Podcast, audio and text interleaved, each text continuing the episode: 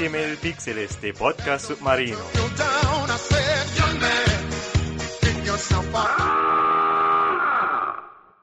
Muy buenas superficientes, esto es 20.000 píxeles de podcast submarino, al habla el bucanero Rogue y creo que primero tenía que decir que esto era el séptimo programa de la tercera temporada, pero ¿a quién le importa? Porque ya lo he dicho. Y conmigo una vez más está el oficial Fogo. Hola, Fogo. Hola, venimos un poco retrasados y se nos ha acumulado el polvo en el submarino. Y eso que vivimos en él. Sí, en el polvo, vivimos en el polvo continuo. En el polvo norte. En el polvo norte. Eh, sí, esto empieza a sonar muy sexual. No sé por algo qué. que testimoniar? No, tienes la mente salida tú. Yo no sé de qué No, hablas. yo no, yo, mente salida, no sé qué es una mente, pero sé lo que es una salida. Muy bien. Tras este momento de... Se me De- ha olvidado la palabra. Individualidad. Ajá. Sí, vamos a llamarlo individualidad, que seguramente tiene otro nombre, pero eh, vamos a empezar ya, a empezar el programa de verdad, ¿no? De verdad, de la buena. Correcto. Muy bien. Pues eso. Sí, ¿no? Empezamos con la actualidad. Eh, ¿Qué ha Hay muchas, eh, ha, pas- ha pasado, ¿qué ha pasado? Pues mira, ha pasado que, que ¿te acuerdas cuando Xenoblade 3 iba a salir en septiembre? Eh, algo me suena, sí. Lo anunciaron Sí. explícitamente para una fecha concreta de septiembre, ¿no? Si no recuerdo mal. ¿O no? Ahora solo Sí, septiembre. septiembre, eh, 2022, septiembre de 2022. Ah, vale. ahí, ahí se quedó. Pues Parece ser que es el menos no sé cuántos de, creo que el menos 41, no, menos 33 de septiembre, básicamente sale el juego. Que en, en humano es el 29 de julio.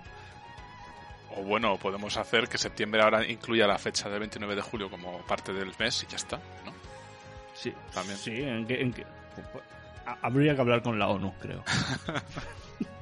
creo que tenemos que hablar con la ONU específicamente. Pero bueno, eso, Nintendo en su. Parece que está haciendo un Twitter Direct este mes. Y esta semana le ha dado por hablar de. bueno, más que por hablar, por lanzar un vídeo de Xenoblade 3, donde han presentado pues un poco más de la historia, el sistema de combate, eh, todas las poquito así de. Sobre todo estaba centrado en el nuevo sistema de combate y luego al final pues salía la fecha de lanzamiento que es el 29 de julio 2022. ¿Tú te has visto el tráiler? Sí. Eh, bueno, no sé si considerar que ese trailer tiene spoilers, pero desde luego es larguito, tiene bastante acción, es intenso y me ha dado más ganas de jugarlo que otra cosa, pero bueno. No sé, ¿tú lo has visto? Sí.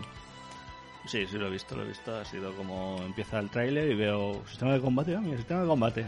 Vaya, seis personajes. Se- seis personajes. Sí. Seis en un Xenoblade, que no, como mucho hemos tenido cuatro al mismo tiempo en, en Cross, pero normalmente eran tres. Y de repente nos sacan seis. Dices, hostia, seis. Luego muestran en la mecánica de fusión de personajes. Que dices, Sí. ¿qué? Que además está integrada, que está integrada en la historia igual que se hizo en... Bueno, el 2 en realidad también tiene eso, ¿no? Eh, Lo del driver y el esto es parte de la historia también. Sí, sí, pero no, no, no se fusionan como una unidad transformándose en un, en un stand de yoyo, sino básicamente es como Sí, sí. es como eh, el, el Blade, la parte de Blade es más como el arma, el equipamiento, más que otro personaje. Aquí es tú tienes dos party members que de repente se fusionan, se convierten en un monstruo de yoyo, Bizarre Adventures, y pegan hostias. Y eso, eh, básicamente, pues eh, no son cualquier unidad con cualquier unidad, sino son, los dos son como el mirror de cada, porque como el juego parece ser que son dos bandos de una parte similar, pues, pues los dos protas de cada bando se fusionan, luego los dos best friends se fusionan y luego los, no sé qué sean los otros, pero supongo que no tan best friends también se fusionan entre ellos y punto. Supongo Algo muy sea- raro, pero bueno, eso. Los que sean más afines. Los que sean más afines. Sí. Debete tú saber qué, por qué razón. Pero algo se inventarán. Sí, no- algo, algo habrá, algo habrá. Y, y luego el trailer dice, pero no, es que en verdad no es seis, sino son hasta siete personajes puedes tener en la party pegando. Eso me lo he perdido yo. O sea, o sea, eh, es que claro, me lo he visto solo una vez. No, no, no sé si he pillado eso. ¿Cómo que siete? ¿Cómo funciona eso? Siete. Al máximo, o, o si tienes seis, 7. Ya, pero siento, siento darte la mala noticia, pero Ya, como pero- las matemáticas. No, 6, pero- 7.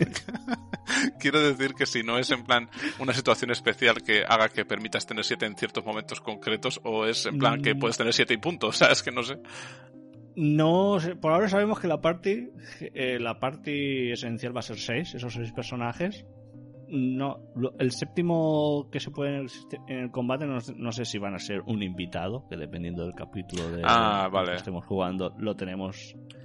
Pero Sí. a diferencia, por ejemplo, cuando teníamos a Bandam en Xenoblade Chronicles 2, él no seguía, pero él no participaba. Tú no podías Sí. controlar a, bueno, a Bandam. Aquí sí, aquí eh, tienes ese séptimo invitado. No sé si es invitado o al final formará parte de la party. Y si no, con, ¿y con quién se va a fusionar? Esa es otra.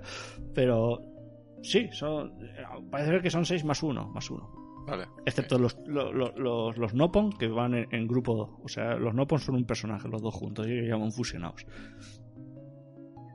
Sí. Y, y eh, luego eso no se veía tan bien en el tráiler, pero también hay sistema de clases. Eh, más adelante en el juego podemos cambiar la clase de, de cada personaje. De- por ejemplo, el prota que tiene un amonado, eh, puedes hacer que tenga las, los aros de, de la otra protagonista y, y sea de esa clase.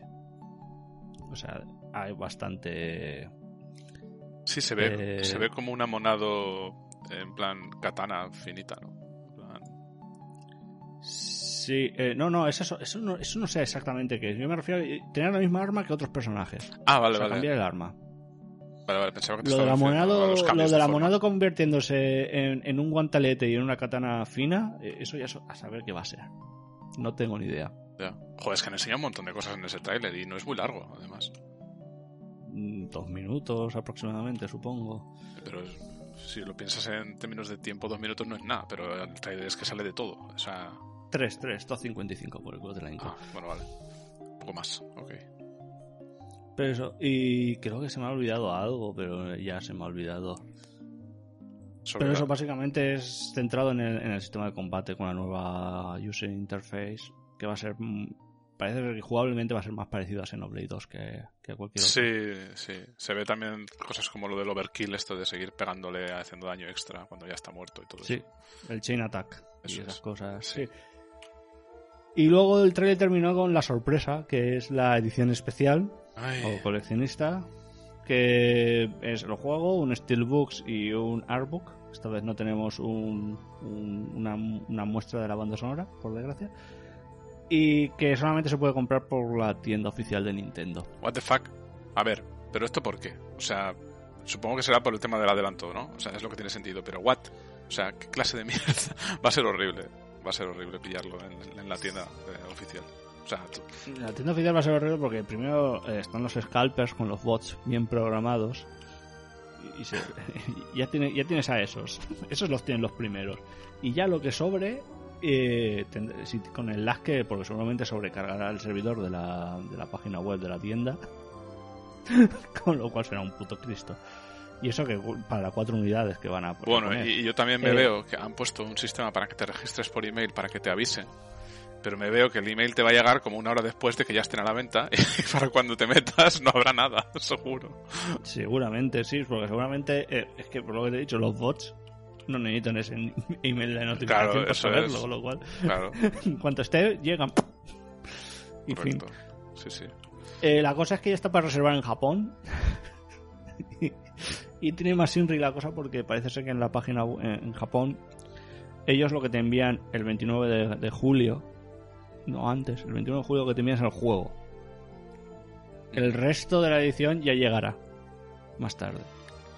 Ah, o sea, te mandan la cajita con su tarjetita, en plan como si lo hubieses comprado en la tienda normal, y luego aparte te hacen otro envío, y esa es otra... No, ah, no, no, no. Te envían el juego. O sea, te envían el juego con su caja Sí, para ti.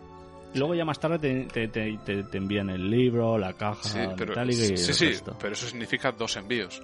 ¿Hay que pagar los dos por separado? Son capaces de hacerlo, sí. es, que, es que me, los, me lo veo venir. Los siete eurazos Son de envío para. España, ya verás. Madre mía. Es que qué horror, de verdad. O sea, yo, de verdad que ya en cuanto, en cuanto vi lo de que se vendía en la My Nintendo Store, yo ya lo di por perdido. Lo di por perdido porque es que no, no, no o sea, ya sabemos lo que es comprar en esa tienda. Eh, muy mal. Todo mal. En fin.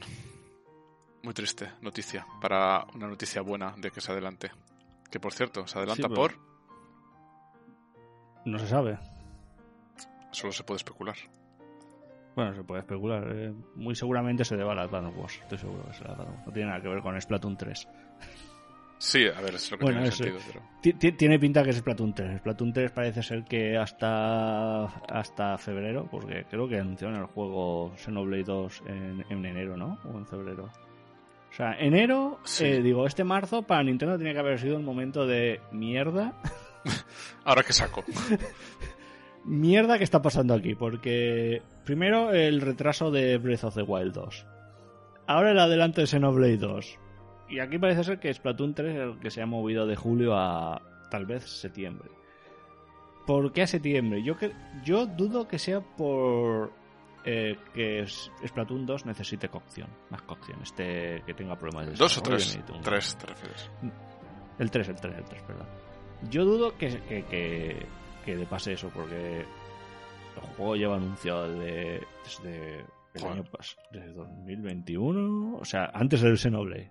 Sí, Antes pero, cuando se anunció- sí, no desde había... el E3, ¿no? Sí, sí, sí, y solo había logo, ¿no? Era casi logo y ya está, ¿eh? cuando se anunció. No, no, tuvi- Ah, ¿no? tuvimos trailer, tuvimos trailer. Ah, sí, joder, no me con los. Badlands y cosas así, y el nuevo multijugador que aparecen los, los bichos Ostras, pues arriba y tal. entonces eso tiene que estar más hecho que yo que sé, porque además estará muy basado en lo anterior. Es que no creo que tenga gran... ¿sabes? Es que yo me creo que va a ser para septiembre y octubre porque es cuando se van a renovar muchas suscripciones online.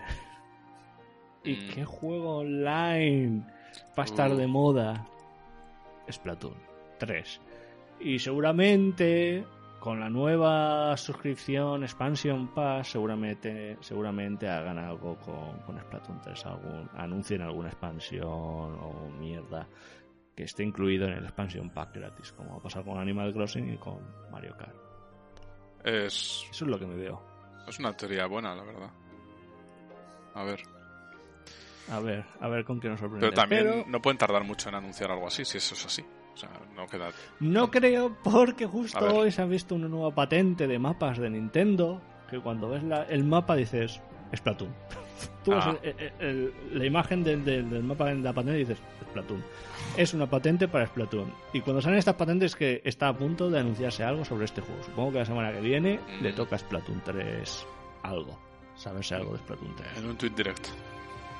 En un Twitter, ¿eh? porque justamente la semana pasada lo que se anunció fue un nuevo tráiler de Fire Emblem y Three Hopes, el nuevo muso de, de Fire Emblem. No sé si ya te acuerdas de ese Sí, sí, sí, sí. que se me, se me había pasado. Que básicamente se anunciaron... eh, la sorpresa fue que el villano, por ahora, es Byleth. Y no el nuevo, o sea, han creado un nuevo original character para el juego y el villano es Byleth por ahora. No, no sabemos si luego habrá un plot twist y Byleth no era el villano o algo. Pero eso. Y básicamente se ha visto de que es un más tirando a, a Warrior, a Fire Emblem Warriors, obviamente, que con más eh, tirando hacia la estrategia que, a- que al estilo arcade de, de los Hyrule Warriors. El trailer pintaba bien. Y luego la edición especial estará en tiendas, no solamente en la no está no, no anuncia exclusivo de la Nintendo eh, Store, por suerte. Mm. Y esta... ¿Qué trae? Trae también bastantes cosillas, ¿no? Eh, creo que trae música, libro, Steelbox y el juego. Y Pensaba, pensaba que tendría alguna cosa más. Pero bueno, ya, ya es casi lo estándar de las ediciones especiales. Eso. Sí, sí, dudo yo que se lo piensen mucho más. Vale, pues... No sé. Cambiamos de noticia a más, a más a- cosas de más anuncios o nuevos. Más anuncios, más anuncios. Han anunci- bueno, han anunciado la, la, fa- la bufanda de. Ah, ya. Sí, ¿Cómo las era esto? Era Mario Strikers. bufanda para. Mario Striker. Si reservas Mario Strikers en el game te dan una bufanda, pero siendo de, de- Sí. siendo de, del game, ¿será de papel o no? Ti- Tiene que serlo. Lo de la- Ellos regalaban carteras de papel.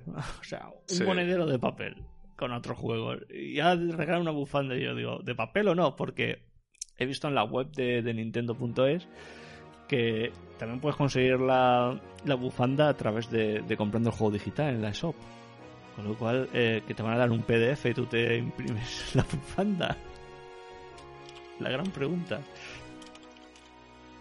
Mm, eh, a ver, capaces son, de verdad. O sea, yo. Yo no, sé si. mm, eh, eh, o sea, no sé cómo llegaron a eso. Cómo, o sea, yo tuve esa, esa cartera de papel y según me la dieron, la tiré a la basura. Porque era como, pero a ver, ¿cómo se os ocurre hacer esta mierda y considerarlo regalo y quedaros tan anchos? O sea, eh, a ver, que me lo han dado gratis, ¿no? Que yo si el juego lo pillo de salida, pues no espero recibir nada más que el juego porque es lo que estoy intentando comprar. Si me dan regalos, pues bien, bienvenidos. Pero es que, es que ese regalo fue, en fin. Pero sí. Lo peor es que lo repitieron con otro juego.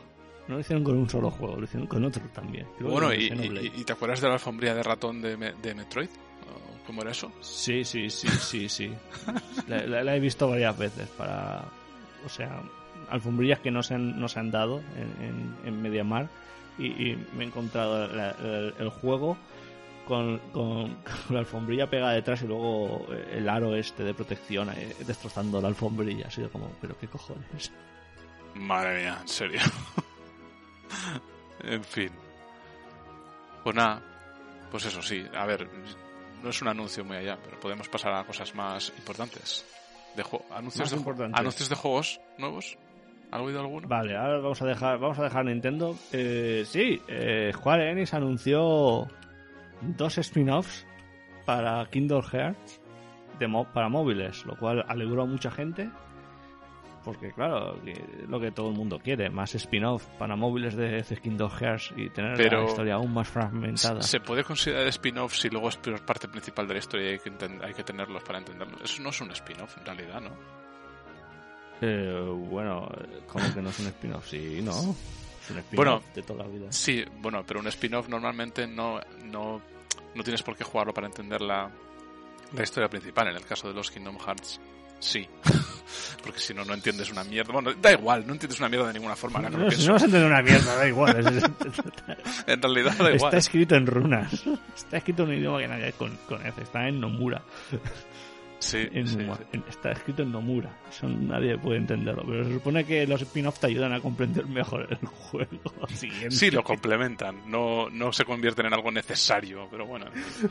En fin. El concepto de que te ayudan a entender mejor la historia me hace mucha gracia porque da igual, no te, no te vas a enterar. Te venden esa, esa mentira, es como un placebo. Ah, no me he enterado de la historia porque no he jugado al spin-off. No, tranquilo, no has entendido la historia porque está escrita como el culo. Tranquilo. Pero bueno, sí, han anunciado dos nuevos spin-offs para móviles, que Sí. es lo que todo jugador de Kingdom Hearts quiere. Y luego se, se les olvidó no anunciar un nuevo Kingdom Hearts. Normal. Anda. Bueno, normal dentro de lo que es un, un Kingdom Hearts. ¿Que, que han anunciado el 4? El 4, ¿estás hablando del 4? Sí, bueno, no sé si es 4 o IV, IV, vale. pronunciado como IF. No sé, porque claro, como ahora tiene gráficos hiperrealistas en el mundo real realista, no- yo no he visto a Donald y Goofy haciendo y esas cosas que hacen. Ya, y además, pero No sé. bueno, son capaces son de meterlo ahí y, y que quede más raro aún todo. O sea, seguro. Entonces IV, no 4, vale. Y yo, yo diría que es Kingdom Hearts IF. IV. Bueno, ellos dicen que 4, pero yo no le A, estoy a- mí me, no. me hace, me hace mucha gracia porque se ve en el tráiler cómo empieza a hacer pues las típicas piruetas que se han inventado ya en los últimos Kingdom Hearts de eso de rebotar en paredes, girar, no sé qué tal. Y empieza el, el Sora a hacer eh, eso dentro de un edificio roto, cayéndose y mierdas así. Y la gente por Twitter ya... Yo he leído algunos flipándose en plan de ¡Buah! El movimiento de este juego es brutal, tal. Y tú ves el vídeo y dices, pero a ver, si esto es una... O sea, es que eso tiene que estar scriptado, tiene que ser un script. O sea, tú eso no lo estás controlando, vamos, ni de coña. pero bueno. Ya, o sea, a mí me parecía más un, ver- un vertical slide. A mí, me- a mí me encantó la gente que iba diciendo, hostia, que bien se ve el Unreal 5. Porque han anunciado de que de que el juego va a ser ahora ahora desarrollado en Unreal 5. El ahora es muy importante porque hasta ahora han estado desarrollando el juego en Unreal 4. O sea que seguramente lo que hemos visto no, no se haya hecho con Unreal 5. Todo Unreal 4. Y lo van a La migrar. gente ya está diciendo, O- Eh, en teoría sí, en teoría dicen que sí, que van a emigrar todo a un Real 5, que difícil no, no parece. Así que, suerte.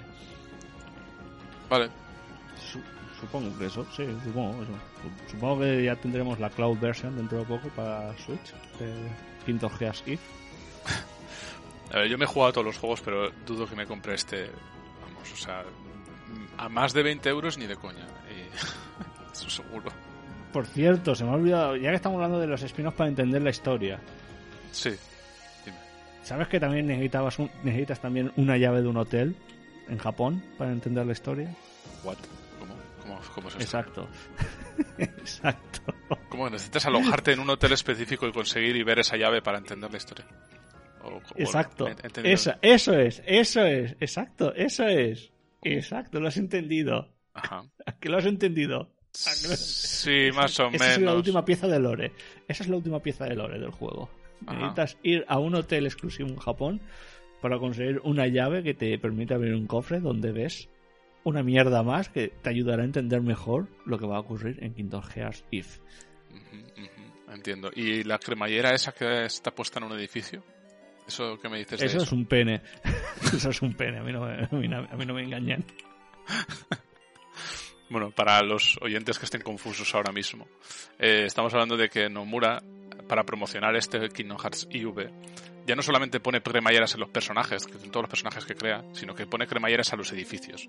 Hay un edificio en Japón que tiene una cremallera gigante abriéndose y detrás aparece el logo del juego y ya está.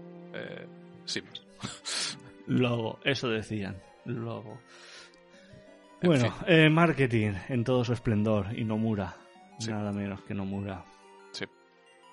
Más anuncios. Y luego, creo ya poco falta de anuncios. Eh, final, no sé si te acordarás, pero el año pasado sobre el E3 Sí, Luego tenemos que hablar del E3. Sobre el E3 eh, anunciaron un, un Sonic Party por el 30 aniversario, que fue para anunciar juegos para 2022. O sea, fue ningún juego para 2021, todo para 2022. Entonces anunciaron el nuevo Sonic of the Wild, eh, este, el Sonic Frontiers este, y Sí. prometieron un, un Sonic Origins. Porque eh, básicamente lo que hicieron, prometer un Sonic Origins, que era básicamente una recopilación de los juegos de Mega Drive con la promesa de que todos, todos, y esto es muy importante, todos eh, en white screen, en pantalla panorámica. Algo que para un juegos de Sonic es mola mucho. Es una putada cuando te lanza un juego de Sonic en, en Switch o en otra consola y es 4.3. sí. Hacerlo panorámico, cabrón. Es que, Sí, eh, además precisamente en. Sonic, en Sonic precisamente que va tan, tan rápido todo, es que, joder. Exacto, ayuda bastante a la jugabilidad. Bueno, pues finalmente esta semana han anunciado, bueno, ha anunciado, ha- ha- han, han enseñado Sonic Origins. eh, la promesa, la promesa. Eh, sale el 22 de junio porque no era suficiente tener el Mario Striker el 10, el Fire Emblem el 19 y el Monster Hunter el 29 o el 28. También hacía falta poner un Sonic Origins el 22. Están decidiendo por ti que te pilles vacaciones en junio, ya está. Ya me los he pillado, pero solamente son para el Monster Hunter.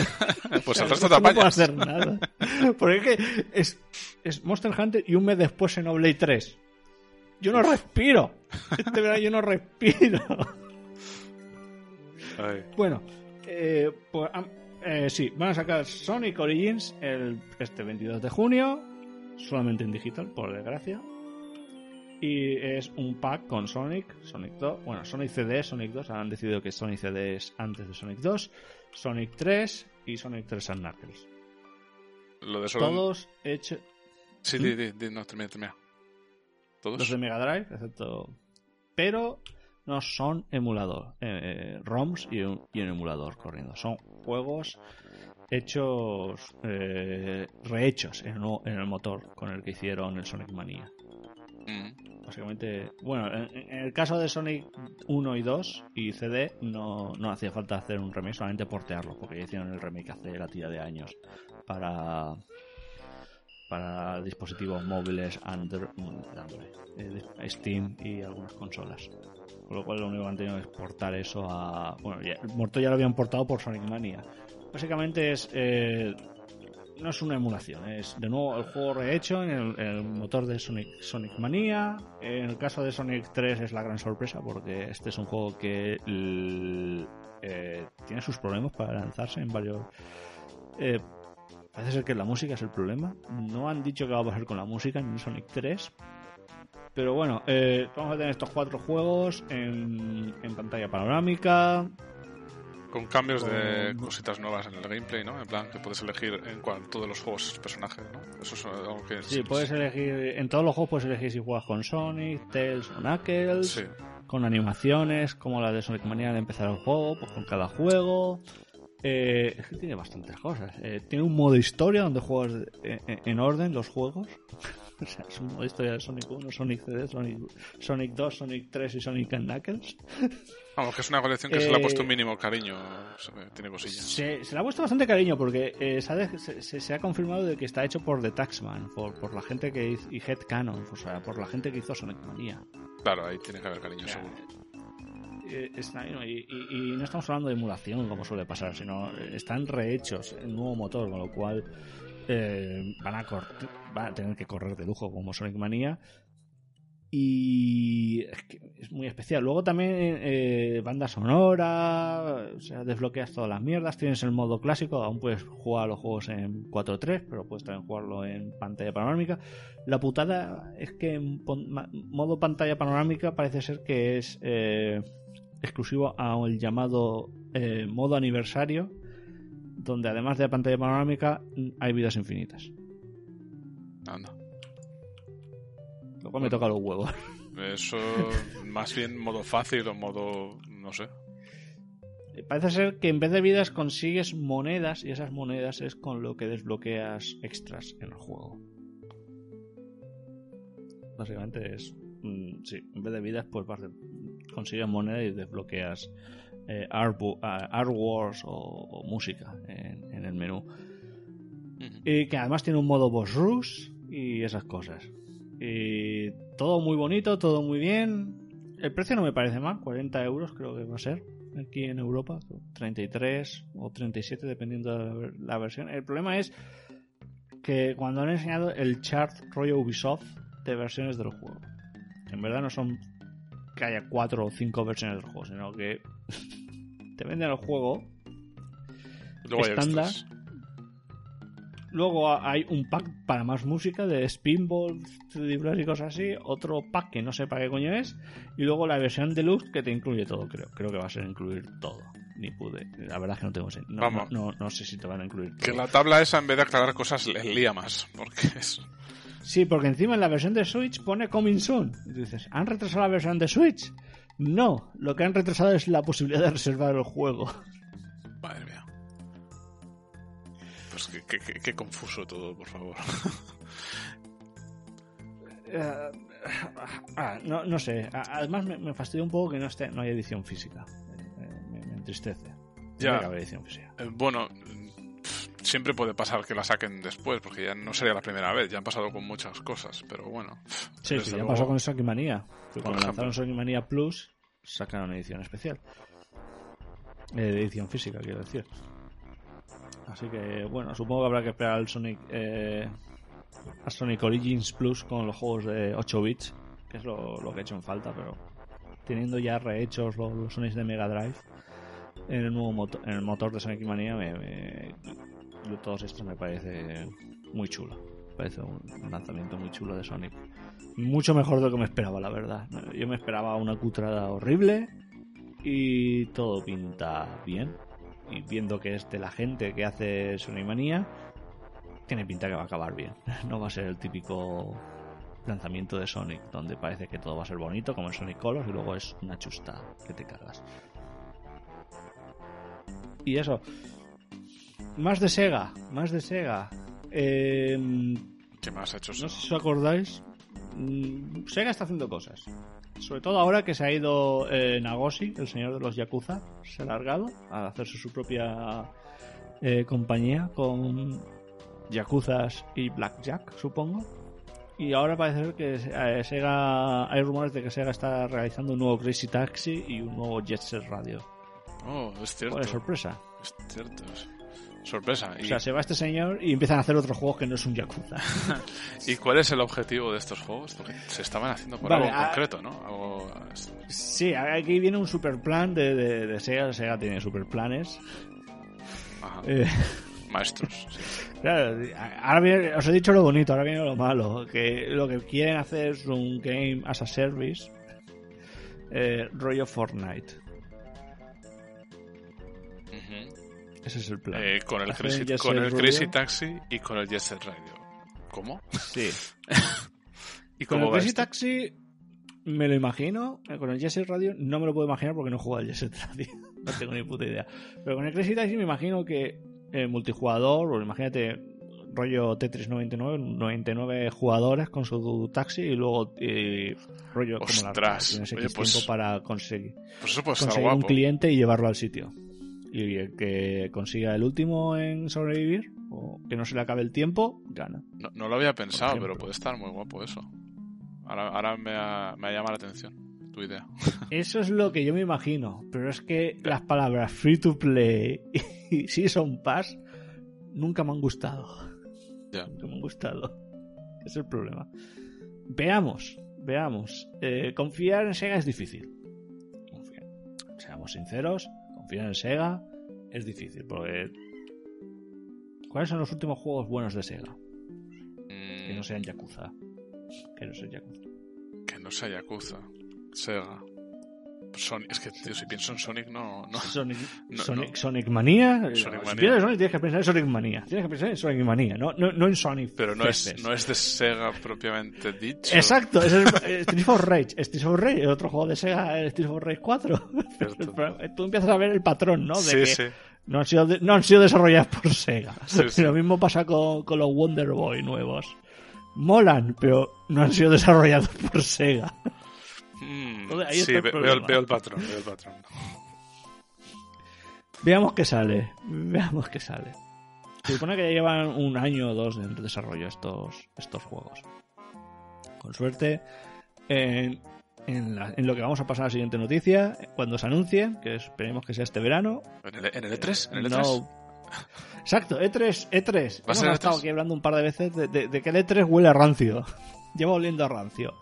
Y de que en enero que no hubiera que, que la ESA, los organizadores del E3, no, no mandaran correos a, a la prensa para decirle, oye, E3 digital, Uy. como hicieron el año pasado. Que no, Suspicious. no, ya, ya está. La gente ya dice, aquí huele a muerto. Bueno, pues. se confirma, ¿no? Me, me- sí, es- me, me orgu- me orgullece confirmar que el E3 ha muerto este año. No el Eh. E3 digital. No físico ni digital. Fin del E3. Ya, ya era Fin. E3 2023. Obviamente han prometido que en 2023 volverán. Ya, pero... que prometieron, eh, eso, eh, prometi- prometieron eso el año pasado y ya hemos visto cómo ha pasado. Es que eh, Entonces- esto es como, esto es como, bueno, no, lo- no quieren, como no quieren terminar, dejarlo morir del todo y lo dicen por si acaso, ¿sabes? En plan para que la gente no se olvide directamente de golpe de, de- ¿no? del evento. Y si ven que, que es viable hacerlo, pues lo hacen. Pero es que, no, yo no sé si va a volver. No, no, es que además, es que además, eh, ¿sabes quién ha hecho la misa del funeral? A ver, El Dorito Pop. vaya, Dorito Pop ha tenido el tacto de, de, de anunciar su Dorito Pops and Bitches con este anuncio de, de la muerte del E3. mm, cualquiera diría que Vamos, se está aprovechando. No, él no se aprovecha, él, él, él, él, él no sé qué hace. Promocionar cosas, que- solo. Él promociona, se, Él se ha promociona. promocionado él. Es casualidad. Él estaba tan tranquilamente pasando por Twitter y justo cuando se anuncia que esto, eh, pues le dio por promocionar eso, eh, pero él no sabía nada, él no, no, no, no fue intencionado. No, no, no tiene ni idea de que esto iba a pasar. Él no tiene ni idea. Él, él- él es una víctima. Él no lo hace por. Él lo hace más por. Él ha matado el E3 más por nosotros que por él. Creo. Por nuestro bien, por Bueno, nuestro pues, bien. Por nuestro bien. Entonces, eh, E3 parece ser que ya va a ser cosa de. Iba a decir de los boomers, pero va a ser más cosas de los millennials. Mm. Va a ser algo del pasado. Supongo que seguirá habiendo algo en junio, ya sea el Dorito Pop and Beaches o... O cada empresa o- anunciando sus mierdas en sus directs, seguro. Sí. O sea, el problema son las third party. O sea, Sony, Microsoft y, y Nintendo supongo que pueden, ti- tienen el músculo para hacer para hacerlo por ellos mismos, pero otras, pues, eh, bueno, Capcom lo puede intentar, pero lo que vimos el año pasado fue patético, por parte de Capcom. sí, Entonces, no sé ni para qué hicieron nada, la verdad. Y al ritmo al que va Microsoft, pues seguramente sea una conferencia de E3, una conferencia de Microsoft sea el E3 entero a este paso. Tal unos años y va a ser una conferencia de Microsoft va a ser todo el E3, ellos solos. Sí, pues sí. En fin, Así que eso, ha muerto el E3 2022, larga vida al Torito Pop and Beaches 2022 ya no queda nada, chicos. y ya el año que viene. Y ya veremos el 2023 si prometen que habrá E3 el 2024. Bueno, este año no, no nos apetece, pero el que viene, bueno, el que viene puede que sí, ya seguro que tenemos más ganas, seguro que algo hacemos. Así. Seguro que conseguimos que alguien venga a nuestro. porque tiene pinta que, que todo el mundo está hasta los huevos de la ESA, porque acabaron bastante mal en los últimos años con, con todos. Ya. Pocos amigos hicieron. Y bueno, ya que estamos hablando de Microsoft y Sony, Ah, sí, esas dos compañías que son compe- competidoras, ¿no? Compiten entre ellas. sí, Sí. bueno, están saliendo rumores de que yo lo he leído eh, especialmente en Sony, pero parece ser que también en Microsoft, Ah. de que este año va a lanzar finalmente el esperado esperado en mayúsculas Ajá. la posibilidad de ver anuncios en los juegos. Eh, ¿Qué dices? Eso es, eso- eso es lo que queríamos todos desde que se inventó el primer videojuego, ¿no? O sea, Sí, no llevas- no llevas en todo-. ¿no llevas toda tu vida queriendo ver publicidad de, yo qué sé, Sobaos el macho entre el Witcher 3, por ejemplo? O sea, no sé. por ejemplo. Está en el Witcher 3 ves una cabra y al lado una pancarta de sobaos Claro, machao. claro. O sea, pero, Exacto. pero joder, eso es un paraíso, ¿no? O sea, es lo que todos queremos. Bueno. Va- En va- fin. No, no, no, nos, alar- no nos alarmemos, no, no, no, no nos emocionemos tanto que, hay, que aquí hay, a- a- hay letra pequeña. Lo primero es que eh, parece ser que el plan también, eh, Microsoft también se va a meter en esto y parece ser que están compinchados Sony y Microsoft se meten en esta mierda. Pero parece ser que por ahora va a ser para juegos free to play. Juegos free to la play o juegos para- accedidos a través de una suscripción tipo Game Pass. También. O sea, es que yo lo veo muy extensible al futuro. En plan de que si has adquirido el juego que- no sale publicidad. Y si no lo has adquirido porque estás jugando una suscripción, pues te sale publicidad. O algo así.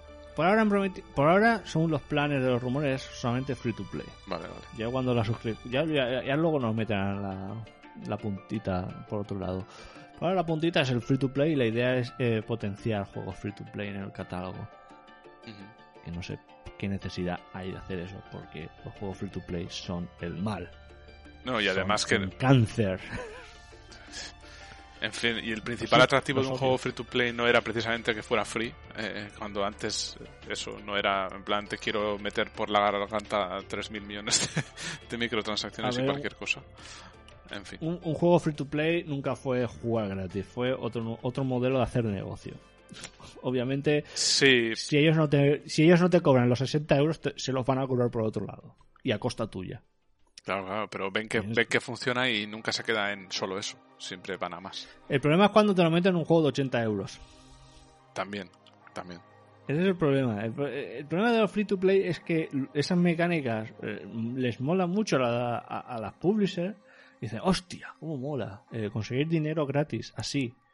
Ellos, eh, ellos ven el free y lo que piensan ellos no es que tú pagues, tú no pagues nada por el juego, sino ellos lo que ven es dinero gratis, dinero fácil que ellos hacen al costa tuya.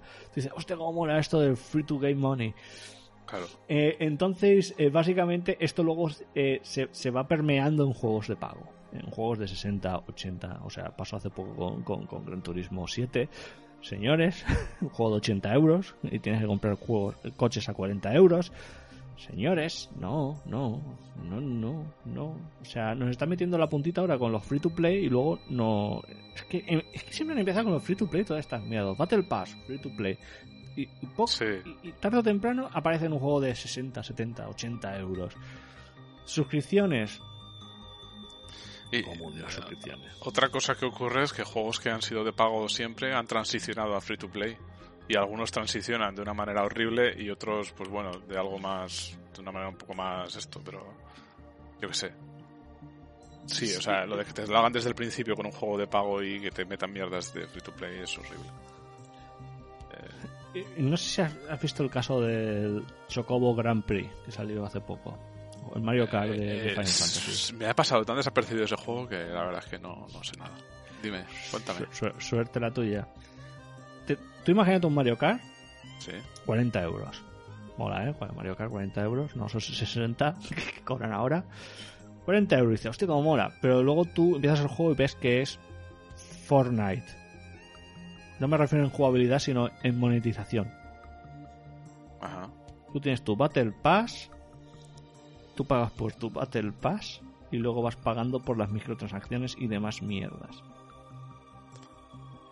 Después de pagar los 40 euros de entrada. Mm. Qué bien. Mm, mm, mm, pues, pues eso, pues eso. Eso es lo que me espero yo en el futuro de este paso. Y luego ahora, imagínate anuncios entre el, entre el app y la app. Eso va a ser lo próximo. Uf, ostras. No les des ideas, pero es deja de darles ideas. No, Es que que lo- ellos lo van a encontrar. Es que, mira, mi- mi- justamente hablando de esto, eh, no sé si has, conocido de que hay un mercado negro de, de runas y cosas de, de Elden Ring en eBay. No, no, pero no les sorprende tampoco. O sea, Hay gente vendiendo runas en, en eBay. vendiendo cuentas enteras, ¿no? O, o partidas guardadas con cuentas, con runas o algo así. Mm, No, no, creo que solamente son las runas. O sea, creo que como puedes dar objetos a, a desconocidos en el online, Ah. Ah. Vale, vale, vale. Joder. básicamente te vende una Moon Veil por 5 euros o 15 euros en eBay. Entro en tu partida, te suelto la Moon Veil y me voy. Y la gente está pagando. Y la gente está pagando que no me toca los huevos. Porque esto, eh, esto les quema mucho a, los des- a las desarrolladoras, a las publishers, sobre todo a las publishers, porque ven que es dinero que podrían estar haciendo ellos. Ellos podrían estar vendiendo su paquete de runas. Eh, From Software podría estar vendiendo su. Compra tu Moon Veil en nuestra, en nuestra Elden Store. Compra tus 15.000 runas en la Elden Store. O tu boost de runas en la Elden Store. Porque ya lo ha hecho, por ejemplo, Ubisoft. Ellos son muy listos. Y esto, el mensaje que está dando a, a los desarrolladores es que queremos este tipo de mierdas. Queremos que nos desangren lo máximo posible, como cerdos en, en- en la matanza del gorrino. Me toca mucho los huevos. Sí. Joder, pero yo creo que va a ser inevitable que siempre exista alguien que haga esto y no se sienta ni una pizca de mal haciéndolo. Siempre va a haber no, alguien. La siempre. gente es súper, súper eh, avariciosa en estas cosas. Hay gente muy avariciosa y, y se va a intentar. O sea, esto, esto no es nuevo. Ha pasado en World of Warcraft. Eh, La, la granja de chinos jugando al World of Warcraft para venderte yo que sé qué mierdas. Bueno, y yo, Pero- yo, yo que juego mucho al Guild Wars 2, seguro que también hay mercado negro que no me he metido yo ahí mucho en él, pero vamos, seguro que hay. En plan, vendo oro. Por 15 Vendo oro. Sí, el, el dinero es oro, sin más. Entonces eso, eh, muy triste. O sea, eh, luego nos extrañamos porque no meten publicidad en los juegos, porque somos así de idiotas. Ya, somos. eh. Por Ah. suerte, sí. por suerte, cambiando de noticia, A ver, una buena. la última gran estafa, la última gran estafa del videojuego puede ser que está fa- fallando catastróficamente.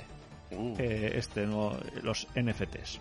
no uh, thanks. uh, ¿En serio? ¿Podemos ponernos ¿En ya a serio? celebrar? ¿Descorchamos el champán ya o, o todavía es pronto?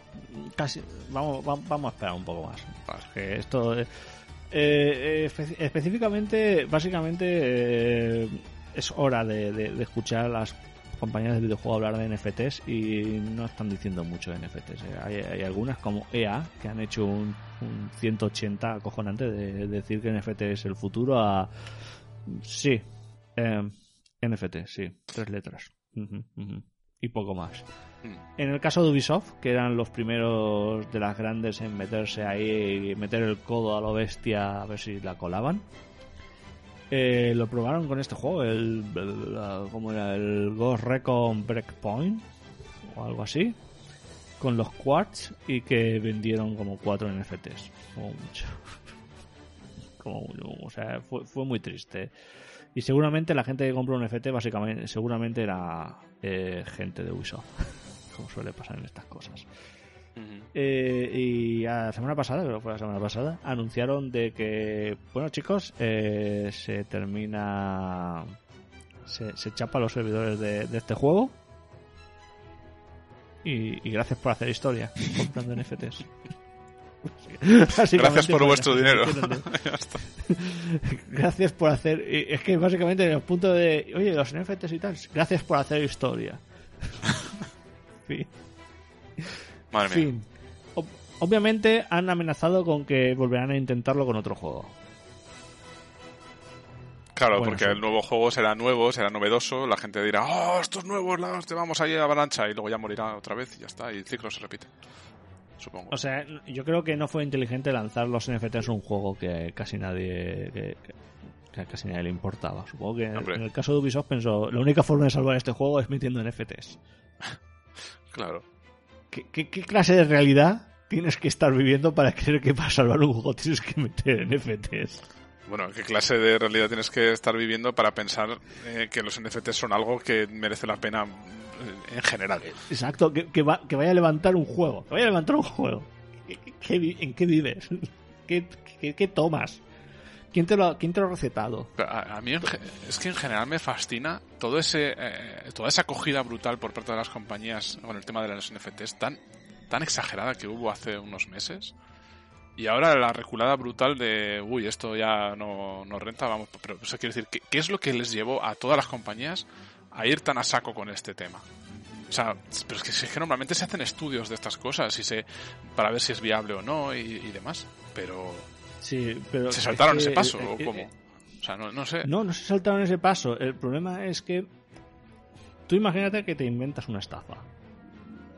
Tú te inventas una estafa y te, te, te denominas experto de esa nueva estafa.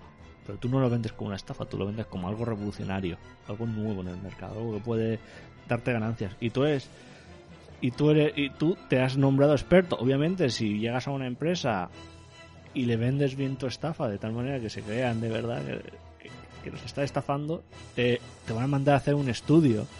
Porque como eres un experto, tú, tú eres el que mejor sabe si eso va a funcionar o no.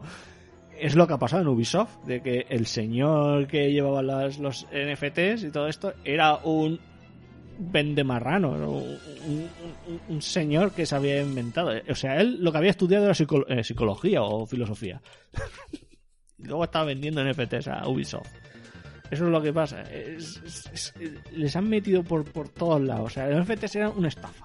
Era el Ponzi Skin. Eso, eh, es justo lo que iba a decir, que es un- era un esquema Ponzi esto, todo, sí. Y, y básicamente ha- han llegado. Es que es, lo- es- es el típico entrepreneur de la startup de los NFTs que, que en verdad es un, es un muerto de hambre o que quiere ganar dinero fácilmente. Y con el cómo se consigue dinero fácilmente, estafando a otros. Y consiguió meterle ahí hasta el fondo a, la- a los videojuegos. Y, eso es lo que ha pasado. Y aquí estamos. Eh, otros juegos basados en NFT se están hundiendo. La porque la economía que tiene que mantener un NFT no tiene sentido. O sea, crea infracción. infra- infra- Inflación. inflación y todo eso. Y no son divertidos.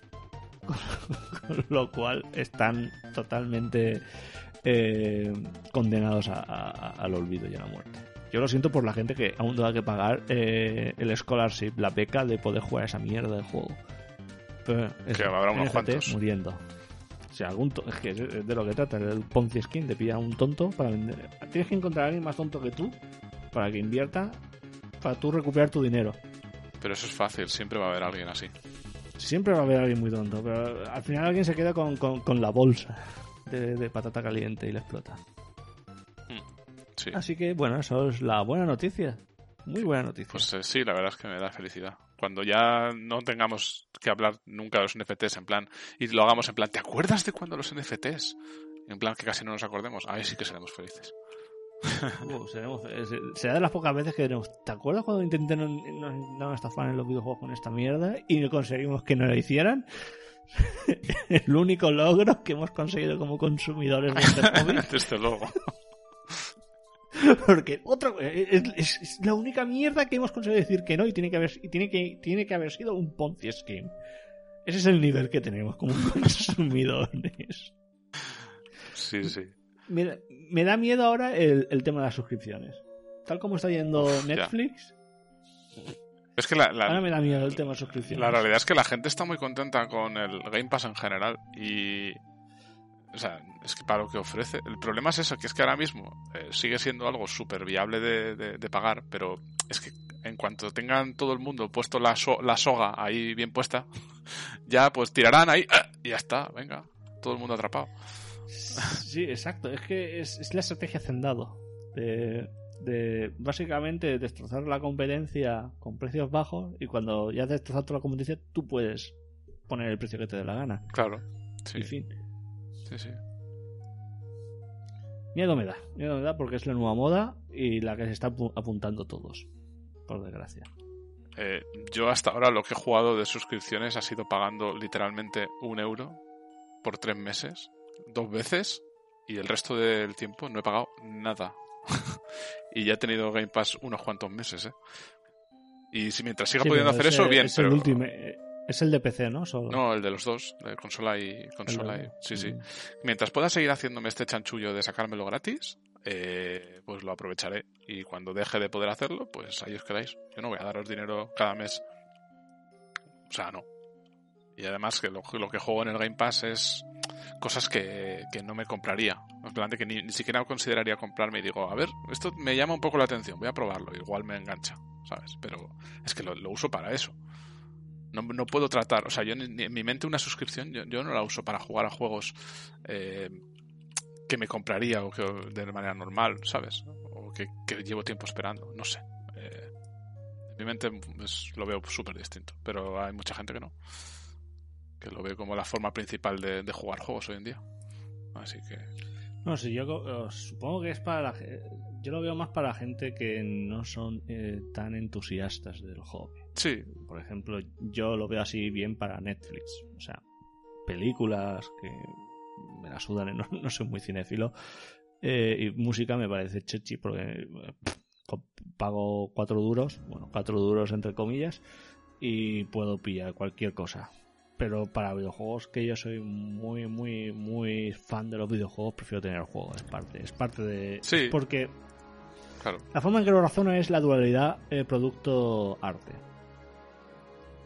Si eh, los videojuegos solamente los, los ves como un producto, bueno, o los disfrutas como un producto, el Game Pass, o, o Netflix, o las películas como un producto, pues Netflix es perfecto, porque es, es cogerlo y tirar, jugar y tirar.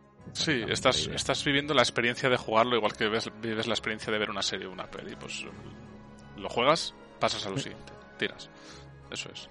Pero si cuando compras un juego es más. eh, es- estás disfrutando más la parte del arte. De, de- parece una tontería, pero es, es la parte bonita del videojuego. De, lo juegas un día y luego a lo mejor dentro de dos años dices voy a volver a jugar. Claro, sí. O sea, a lo mejor no está en la. ah, porque con una suscripción nadie te asegura que dentro de dos años el mismo juego esté ahí. O, o que exista la suscripción, o que haya pasado. Sí, sí. Entonces, eh, tienes el juego, puedes jugarlo. Aquí el problema ahora luego son lo- lo- las versiones digitales, que ahí hay, luego hay otro problema. Pero digamos que, que si compras el juego vas a disfrutarlo más como, como parte, como una pieza de arte. Y no me refiero a que empieces a escribir eh, ensayos sobre el videojuego de tres horas, sino me es más. Tienes, tienes un- un- una conexión más profunda con el juego porque pretende. Cuando inviertes 60 euros es porque tienes la idea de que vas a, a mirar el juego, vas a estar jugando al juego de manera más concentrada. Game Pass, lo siento, pero ti- tiene el problema de que pruebas un juego, vas al siguiente, vas a otro juego y hace como cuando pirateas. Que Sí. Tienes todo un catálogo, pero juegas 5 minutos cada juego y punto, y poco más. Claro, pero es que va, va precisamente a ese tipo de público, a las personas que se compraban Sí. un juego y a- se lo pasaban y luego lo vendían al game, ¿sabes? Es que hay mucha gente que hace eso, pero muchísima. Sí, sí, sí. Entonces, es que para esas personas el, el- un- este modelo de suscripción es el ideal. Eh, para ti y para mí no, para ti y para mí somos personas que apreciamos mucho por ser poseedores de- del, del juego y poder jugarlo cuando nos apetezca. Hay veces que hacemos esa inversión que tú dices de 60 euros eh, a gusto y otras tantas nos pegamos un batacazo y no nos gusta y bueno, pues tendremos que, que asumirlo, ¿no? Porque Vivir con puede- ello. puede pasar también, pero pero pero es parte de es parte de ello, o sea, tú haces Como como haces una a un apuesta. amigo, como un amigo que cua- cuando iba, que al final creo que no recibió el Mighty Number One, Ah, que era- no, number nine, ¿no? no lo recibió, Number Nine o ya me acuerdo, el, el juego este, Sí, el, el, no, el Not Mega Man. el Not Mega Man, eh, él nunca recibió porque eligió la versión de 3DS y ya sabemos qué ha pasado con la versión de 3DS de ese juego. Y me acuerdo que yo le dije, mira, te has gastado tanto dinero en la mierda esta del juego. Pero al menos cuando lo tengas físico, cuando vayas a tomar una mala decisión, miras a ese juego y dices, "Mm, tal vez esté cometiendo un error al financiar este otro juego. o sea, te ayuda a recordar esas malas decisiones. Por desgracia, eligió la versión de 3DS y no ha recibido, con lo cual va a tomar, va a seguir teniendo, va va, va- a financiar otro Mighty Number 5 o fuck. o lo que Bueno, tiene, pero tiene el, el pedazo de hueco que tendría que estar en la estantería del juego eh, para recordarle. es El, vacío, recuerda el vacío. el vacío. en fin. Creo que aún más triste es la gente que, te- que, que- que aún está esperando la versión de Vita porque te la regalaban con la versión de PlayStation 3 o 4. Eh, joder. Bueno, estafas. A veces pasan Y- cosas esas. ¿Qué se va a hacer? Vamos a terminar con la actualidad con otro anuncio que se me había pasado. Ha anunciado un nuevo Monkey Island. Ostras, es verdad. Eso inesperadísimo, porque además eh, este anuncio parecía que iba a ser un... eh, o, bueno, salió de un, del April Fools, ¿no? O sea, hubo como una especie de Sí. broma eh, de- por parte de Ron Gilbert. Gil... Eso, Ron Gilbert, iba a decir Gil Ron. Sí, Ron Gilbert. El Ron Gilbert eh, en, en April Fools dijo, sí, estoy haciendo un nuevo Monkey Island. Y todo el mundo dijo, qué gracioso. y al día siguiente, creo. ¡pam! Monkey Island. Con, con teaser. Bueno, porque eso no era un trailer, era un teaser. Pero sí, sí. Sí, sí. A ver qué sale. Eso, básicamente eh, Disney, bueno, no sé si se llama Disney o Lucas o... ¿Cómo se llaman? Lucas Arts, Lucas Lucas, Arts. Films, Lucas Games, Lucas algo. Lucas and Compadres y Devolver. Uh, He dicho Devolver, ¿verdad? sí, Sí, Devolver. Vale, no Developer.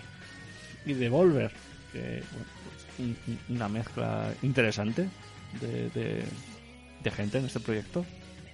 Sí. A ver qué sale. Sí, sí. Pues nada, ahora es que poco, poco más se puede hablar, no, no, ha sal- no hay mucho más que decir. Así que No, no. Cuando vayan saliendo- más debajo del agua. cuando vayan saliendo cosillas, pues comentaremos. O... Yo la verdad es que a mí me han gustado los Monkey Island en general. Obviamente más los primeros que los últimos que fueron sacando, pero bueno, eso es como El de último fue de Telltale, ¿no? Sí, el último fue el Telltale, fue episódico y bueno, no estaba mal, pero es que no tiene nada que ver con, con los originales, así que sin más. Bueno, y con esto terminamos el repaso a la actualidad. Sí. Y ahora empezamos la parte de... ¿Hemos jugado el del Ring, sí o no? Ah, yo creo que no. Yo creo que ya, No. Ya he terminado. Pero te lo has pasado. Sí, sí, pasármelo, me, lo- me lo el, pasé. el último día de Bitácora no hablaste de que te lo pasaste. Eh, correcto, pero sí, sí me lo he pasado. Me lo he pasado. Me lo he pasado y es que ¿Qué te ha además estaba, estaba a las puertas. Cuando comenté la última vez eh, en el diario de Bitácora, estaba a las puertas. Pues, a ver, es que yo tengo un problema con el juego. Lo he disfrutado muchísimo al, al principio y se me ha empezado a hacer un tedio tremendo. O sea, poco a poco, porque porque ha empezado a ser repetitivo, ha empezado a ser cada vez más y más de lo mismo y de repetir y, y más y más grande el mundo y más y es como ha llegado un punto en el que yo ya estaba saturado porque joder yo no tenía pensado invertirle tantísimo tiempo a- al, al juego y solamente para terminártelo una única vez 90 horas pero 90 horas y, y bueno a ver no lo he hecho absolutamente todo pero sí que he intentado completar casi todo lo que he podido y de verdad que creo que a este juego le pesa mogollón el que hayan metido tantas cosas, que se hayan esforzado en hacerlo tan enorme. Yo creo que no era necesario. Se han pasado un poco, me parece. le ha hecho mal y todo. O sea, que parece que a día de hoy tenemos la idea de que hay que hacer todo súper gigante y, demás para que sea bueno. Pero es que yo, para mí, al menos en este, eh, le perjudican tremendamente. No sé tú cómo Yo sí, eh, bueno, yo, ya yo, ya dije que a mí el problema de este juego es que es buen open world, mal Souls. como Souls no me gusta tanto como los otros. Eh, pienso que el open world la ha dañado. Ha, disuelto demasiado. Sí. el, moment to moment.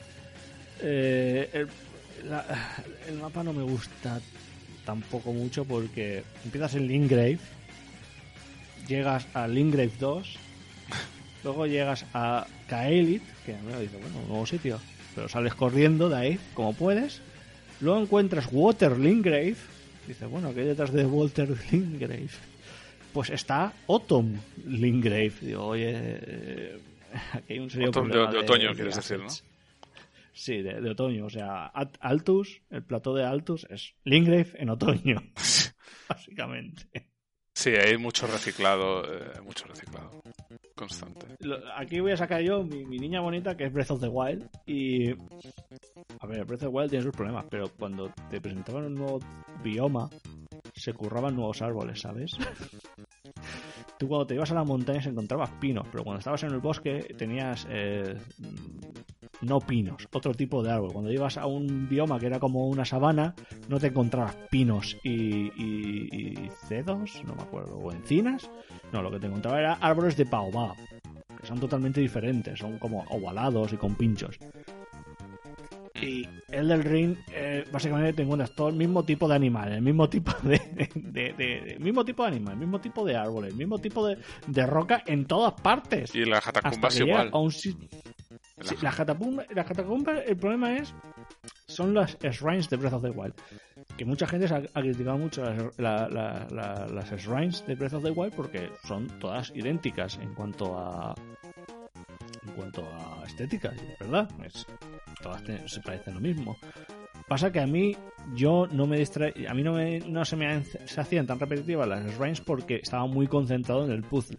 El puzzle era, yo entraba al shrine para el puzzle, no para mirarla al techo. Claro, no, y además que no tenía gran cosa. Mm, las catacumbas eh, no, no tienen eso, no, no, tienen un puzzle. El puzzle es más navegación y hay algunas catacumbas como en un juego, que son las que intentan hacerte perderte o, hacer trucos visuales. Sí. Pero la otra mayoría son un coñazo. son... Porque entre que hay dos tipos de enemigos. Que no hay ni puzzle. esqueletos o imps. Ni puzzle tampoco hay. El, el puzzle es que el puzzle es encontrar la llave. Es navegación, puzzle de navegación. En fin, no, no, a veces te, te, engañan un poco con, sí, aquí hay un ascensor, tienes que tirarte por debajo, o las torres estas que tiran fuego o hielo eh, son como ascensores en realidad, entonces tienes que jugar un poco con eso, pero ya está, no, no hay ninguna mecánica con la... Es que es el problema que encuentro a, a, a, del Ring es tú solamente interactúas con el mapa pegando cosas. Mientras en Breath of the Wild eh, es al revés. Eh, tú has diseñado el juego, eh, tú has diseñado el movimiento del personaje y luego el, sistema de combate. En, Elden Ring es al revés. El primero desarrolla el sistema de combate y luego el movimiento, cómo interactúas con el mapa. Es la mayor diferencia. Entonces, puzzles en Elden Ring no tiene mucho sentido. Es encontrar una llave o, una, o algo. Y claro, ese es el problema de todas las catacumbas o te vas a encontrar esqueletos o imps. Ya está sí, de los Sims. Claro. 20.000 20 veces lo mismo. Sí, Y, y es, el, eh, eh, es, el, juego de, de, de, From Software que más recicle enemigos. Sí.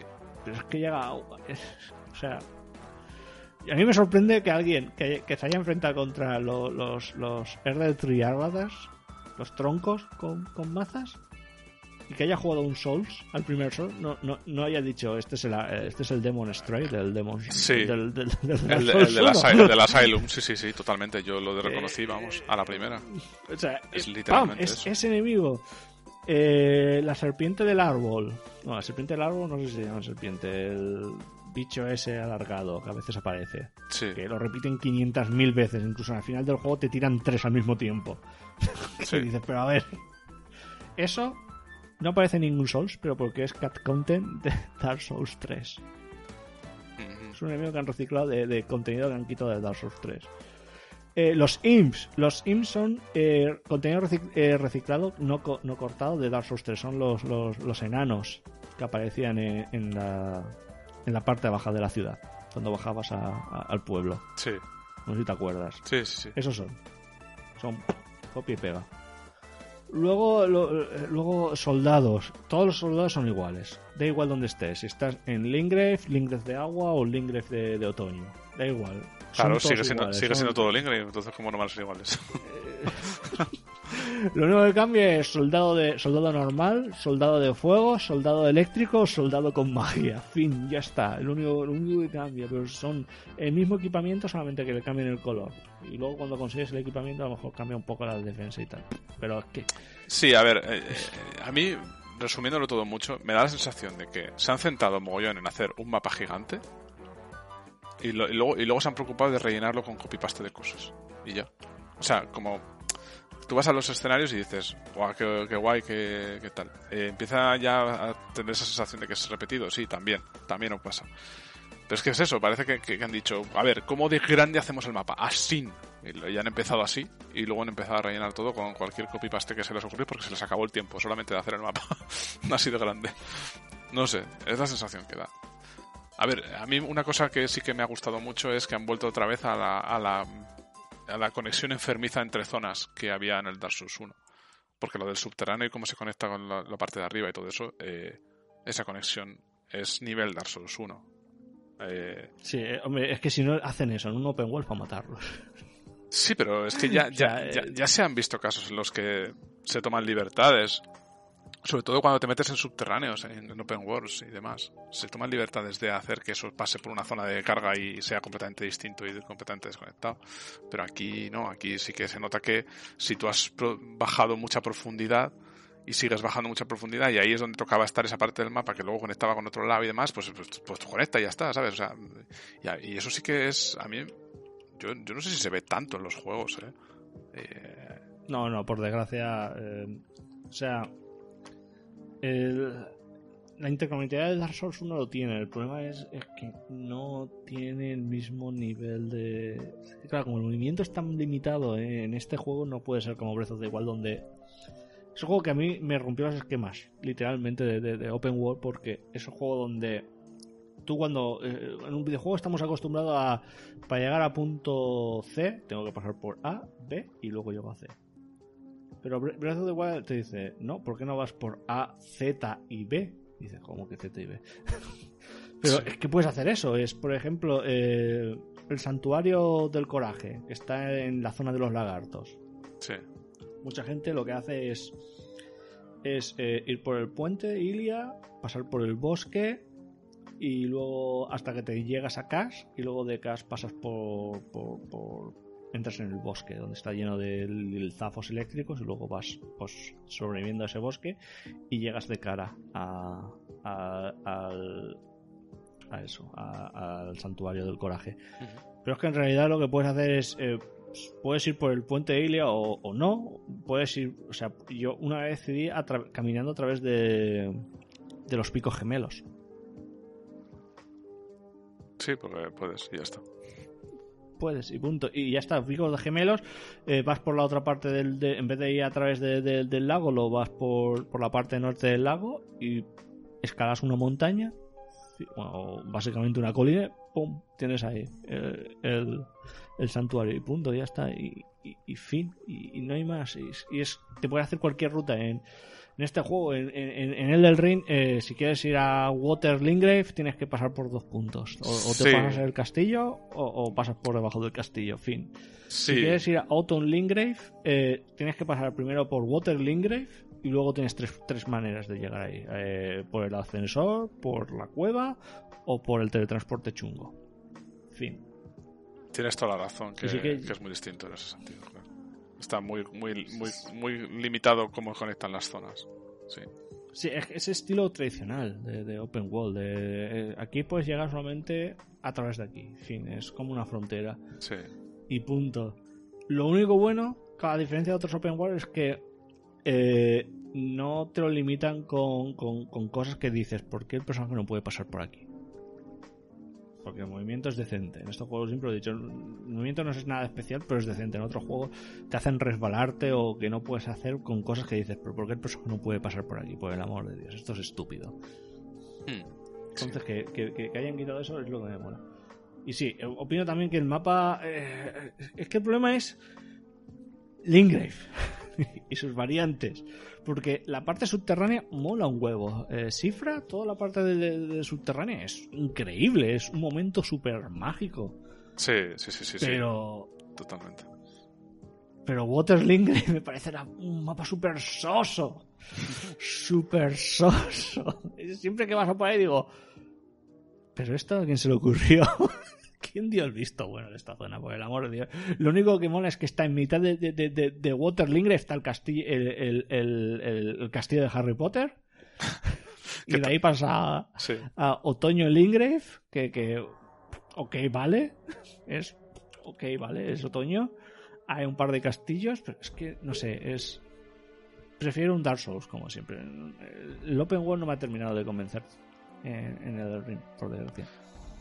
Y luego eh, los, los bosses.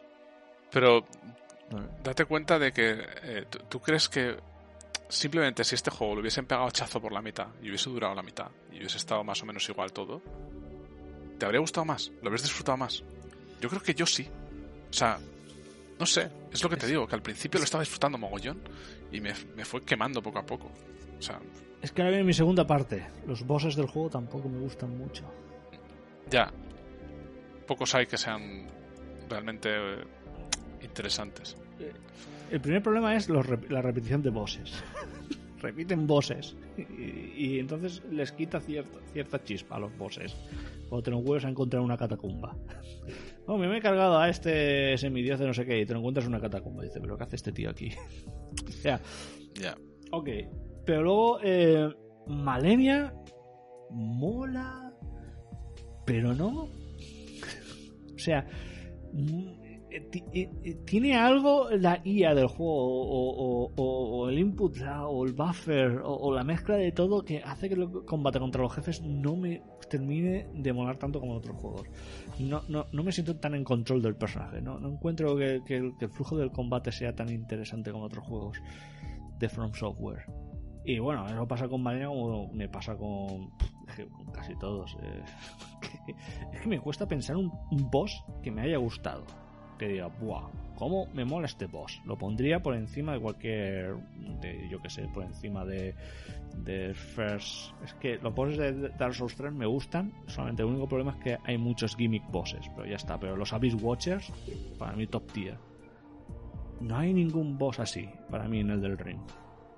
Ninguno, porque de una manera u otra han roto, está estropeado. Es lo que tiene que tengan tantísimos. No creo que hayan podido dedicarse a pulir mm, cada boss mucho. Es Mm. que es normal, pero bueno. Pues nada. Pero bueno, no es mal juego. Ca- Vale, La gente va, va- a pensar que estamos diciendo que es una mierda de juego. No, no es mal juego, se puede disfrutar, se puede disfrutar, pero, pero yo creo que igual nos hemos saturado un poco de jugarlo tan así, tan a lo bruto. O sea, yo creo que se puede disfrutar más con calma. pero bueno. Eh, Ah, cambiamos. Con calma, ¿no? Sí, cambiamos de juego. Ya nos terminamos la sección del del ring. Sí, ¿A qué has jugado? pues. Del ring. Mira, eh, el juego más similar al Elden Ring que he jugado, nada más jugar al Elden Ring, es el Kirby. Empieza por K, ¿verdad? ¿Por qué todo el mundo hace esta comparación? Por la coña estúpida, supongo. Eh, no te sé dar más explicación que esa. Es que todo el mundo lo hace. Todo el mundo no Porque puede es- decir porque- Forgotten Land sin Elden Ring. Porque salió casi a la vez y fue pasar de uno a otro. Literalmente es por eso, ya está, no tiene más. Eh, a ver, tengo que decir, es mi primer Kirby, ¿vale? Eh, o sea, es el primer Kirby que juego en plan serio de pasarme, ¿vale? Porque hasta ahora había probado, pues no sé si el Kirby de Super Nintendo. Había uno, ¿no? Hay varios. Bueno, pues hay no, varios. no sé cuál. Pero el, el caso es que alguno he probado. Supongo que el, el, el Deluxe Pack este, no me acuerdo. El, el, de muchos juegos. Sí, eso, justo, vale. Ese es el que he probado, sí. Eh, alguno, ya te digo, que alguno he probado, pero es que, es que nunca me ha llamado lo suficiente como para eh, pues meterme de lleno en uno y jugarlo entero. Y en, este que, que, era como más la novedad, ¿no? El que fuese el primero con movimiento de desplazamiento en 3D, eh, pues digo, venga, va, pues voy a jugarlo, que tiene buena pinta y además lo pide de oferta, pues ala. Eh, pues me ha gustado mucho, la verdad. Eh, tengo que decir que es un juego muy fácil, porque es que es muy fácil, ¿vale? incluso, o sea, además es que me hace mucha gracia porque al principio el juego te dice, ¿quieres el juego en plan súper fácil o en plan normal? Y yo, joder, normal. Pero es que normal es ultra fácil, ya. Entonces es... ¿Cómo coño de fácil es el, modo fácil? No, no, no, o sea, se juega solo, no, no sé. Eh, me, sorprende y me fascina eso, ¿eh? Porque es como, es que no es un juego difícil. Pero bueno, aunque no sea un juego difícil, yo lo he disfrutado bastante. Eh, es bastante original. Eh, tiene cosillas bastante escondidas en los niveles que yo cuando las descubro y las encuentro digo, ah, mola. Eh, y sin más, lo he disfrutado, pues. No, no lo pondría como un juegazo o juego del año para mí, pero. Pero eh, lo pondría como juego bueno. Y el final me parece bastante épico, pero parece ser que es en, no es algo único de este Kirby, ¿no? Que los Kirby suelen tener finales en plan locos y épicos.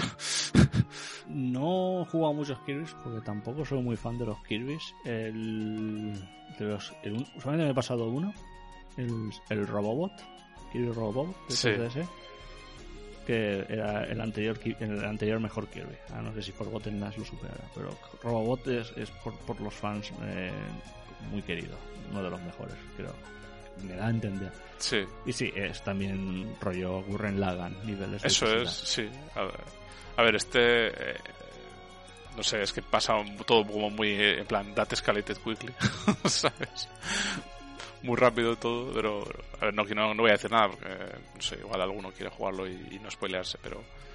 Pero vamos, que todo es del palo de Kirby es un, una criatura. Eh, prácticamente invencible, ¿no? Eh, puede hacer lo que sea.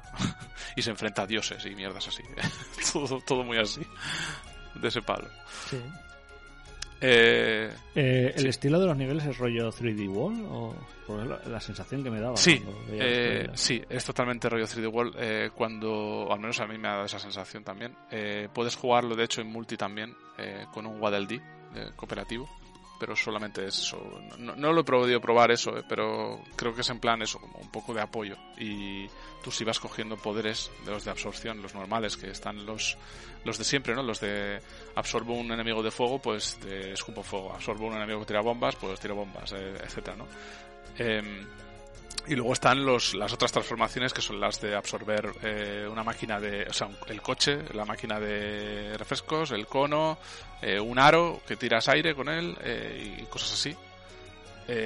no sé muy bien qué pasa, pero al parecer tu compañero del multi como que se adapta y coge un poder similar a, o acorde a tu poder actual o algo así. No, es lo que explicaban el propio juego. No, no lo he podido ver ni lo he probado, pero explicaba algo así. Y luego los poderes también los puedes subir de nivel utilizando unas piedras que se consiguen haciendo unos niveles extra que son de estos de... Eh, pues típico nivel bonus que tienes que hacer en un tiempo específico, que todos son como de un estilo visual similar y, y aprovechan el poder de una habilidad en concreto, o sea, son todos eh, que giran en torno a una habilidad en concreto, tienes que completar el nivel usándola y al final te dan unas piedras que son las que se usan para, mejorar los poderes. Eh, luego, los niveles normales tienen también objetivos extra eh, a completar para poder rescatar todos los Dees. Eh, los objetivos pues pueden ser, yo que sé, reúne a, cinco patitos con su madre patito, encuentra la sala secreta de control de mando de no sé qué sitio, no sé, ese tipo de cosas. Y luego también hay Waddle eh, escondidos en los propios niveles, que creo que son suelen ser 5, me parece, por cada nivel. Y. Y. Nada, me, he planteado en algún momento completar los niveles porque tampoco me he quedado tan lejos de completarlo. Lo, lo malo es que para que te cuente lo que tienes que completar del nivel es. Eh, o sea, tienes que completar los objetivos y volverte a pasar al nivel entero. Cosa que no me convence mm. tanto, porque algunos son más largos que otros. En general no son muy largos, pero eh, algunos que son un poco más pesados. Y otra cosa que se me ha hecho un poco pesada de este Kirby también, tiene bosses y recicla los mismos bosses una y otra vez. Pero una y otra y otra vez. Y luego además tiene eh, un coliseo para jugarlos una y otra y otra vez los mismos bosses. Y es como, Dios mío, por favor. No sé, a mí al menos me, ha parecido muy repetitivo en ese, en ese sentido. Pero, pero como el juego en sí no es muy largo tampoco, pues... Pues bien. Yo lo pongo como ok, recomendable. Jugadlo. Pero no esperéis tampoco. Disfrutable. Sí, disfrutable, eso es. Esa es mi, conclusión. ¿Tú qué más has jugado? ¿Y algo más? Te toca a ti. ¿Yo qué más? Monster Hunter. Uh, has vuelto. Monster Hunter. Em, ¿Qué puedo hacer en Monster Hunter? Le pregunta a la gente. ¿Qué, qué puedo seguir haciendo en Monster Hunter Rise ya? Bueno, Farmear. Eh, farm- ¿farmear qué? Ya, te- ya tienes todo. ¿Farmear qué? Armaduras, armas. no te- Todas armaduras y armas, todas hechas. todas. Todas hechas. Entonces, Y las Layer Armor, todas hechas. Y las amulet, lo- las decoraciones, todas hechas. A todos los niveles. Y Si hay cinco niveles de handicraft, cinco eh, decos de handicraft hechas. Todo hecho. Eh, ¿qué, qué me falta? Pues fíjate, lo que me falta son gilipolleces como eh, los logros. Eh, Hay gente que no lo sabe, pero Monster Hunter tiene logros. sí. Eh, y me faltan tres logros en todo el juego.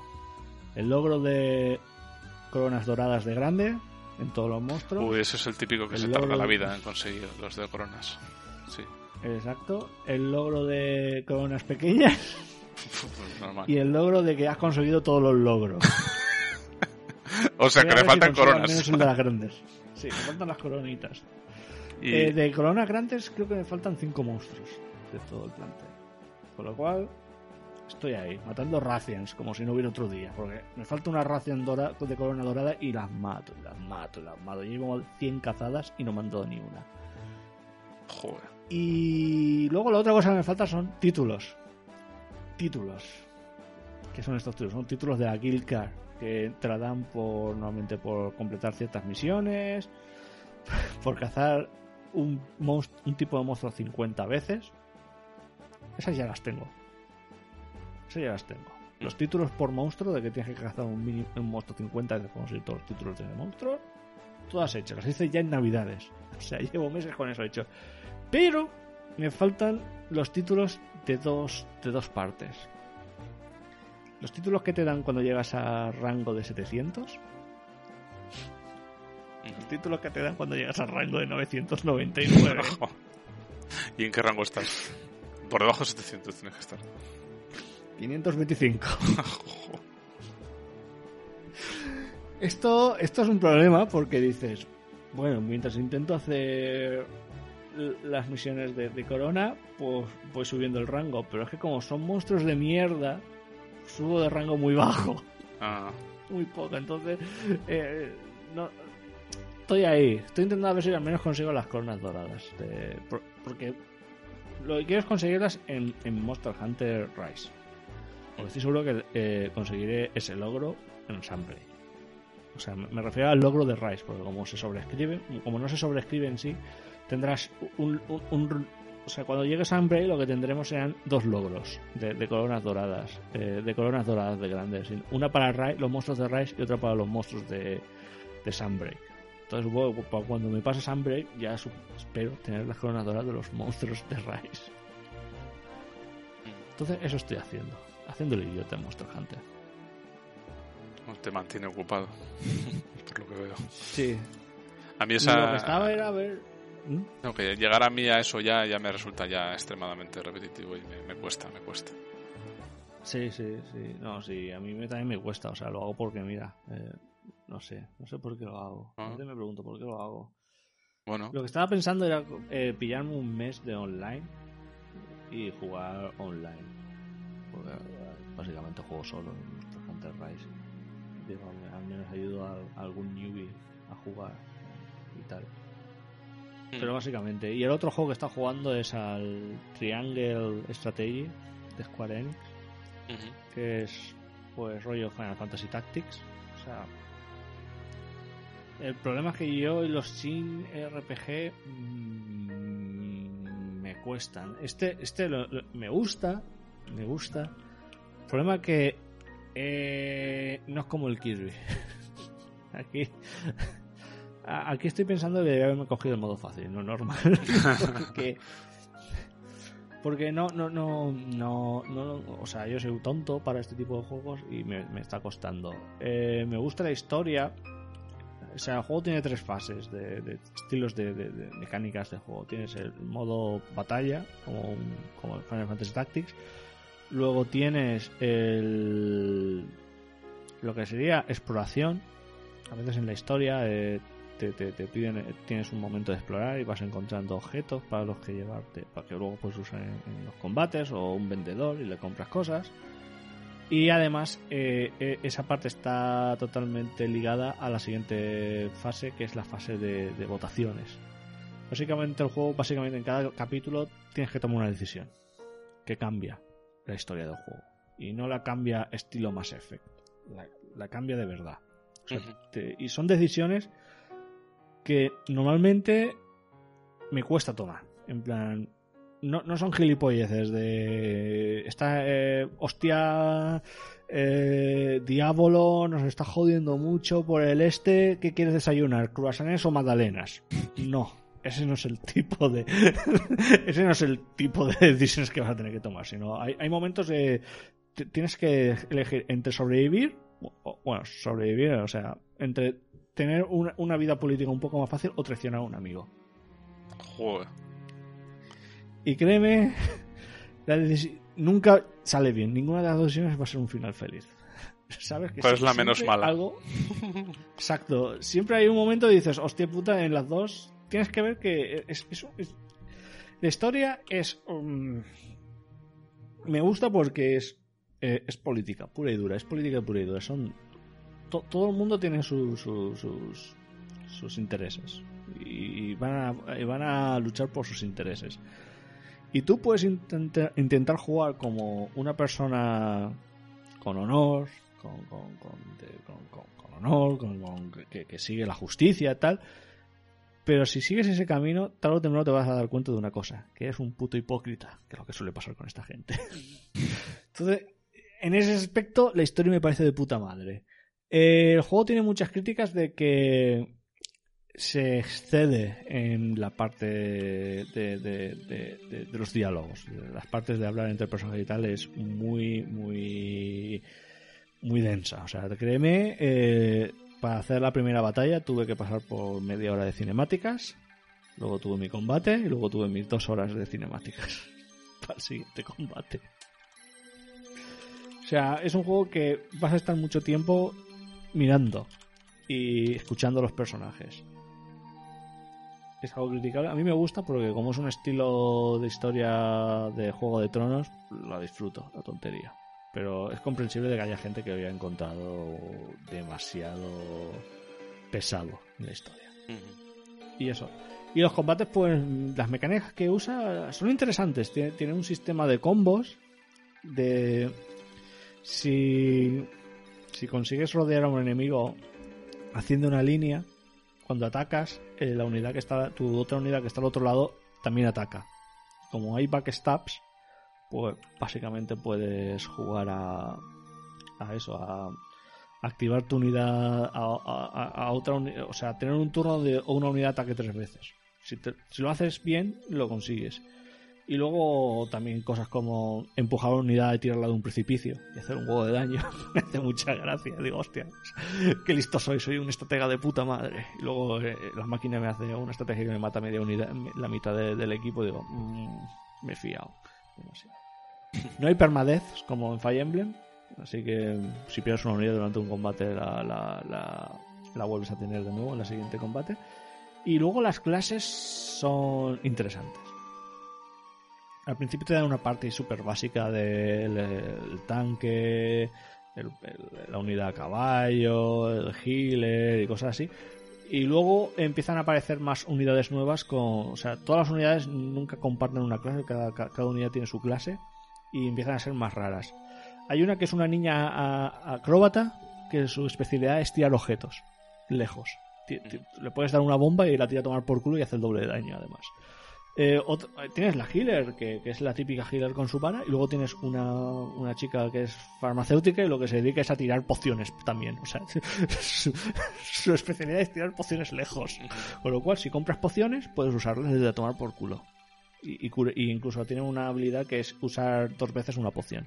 O sea, tiras dos pociones en un turno. O sea, cosas así.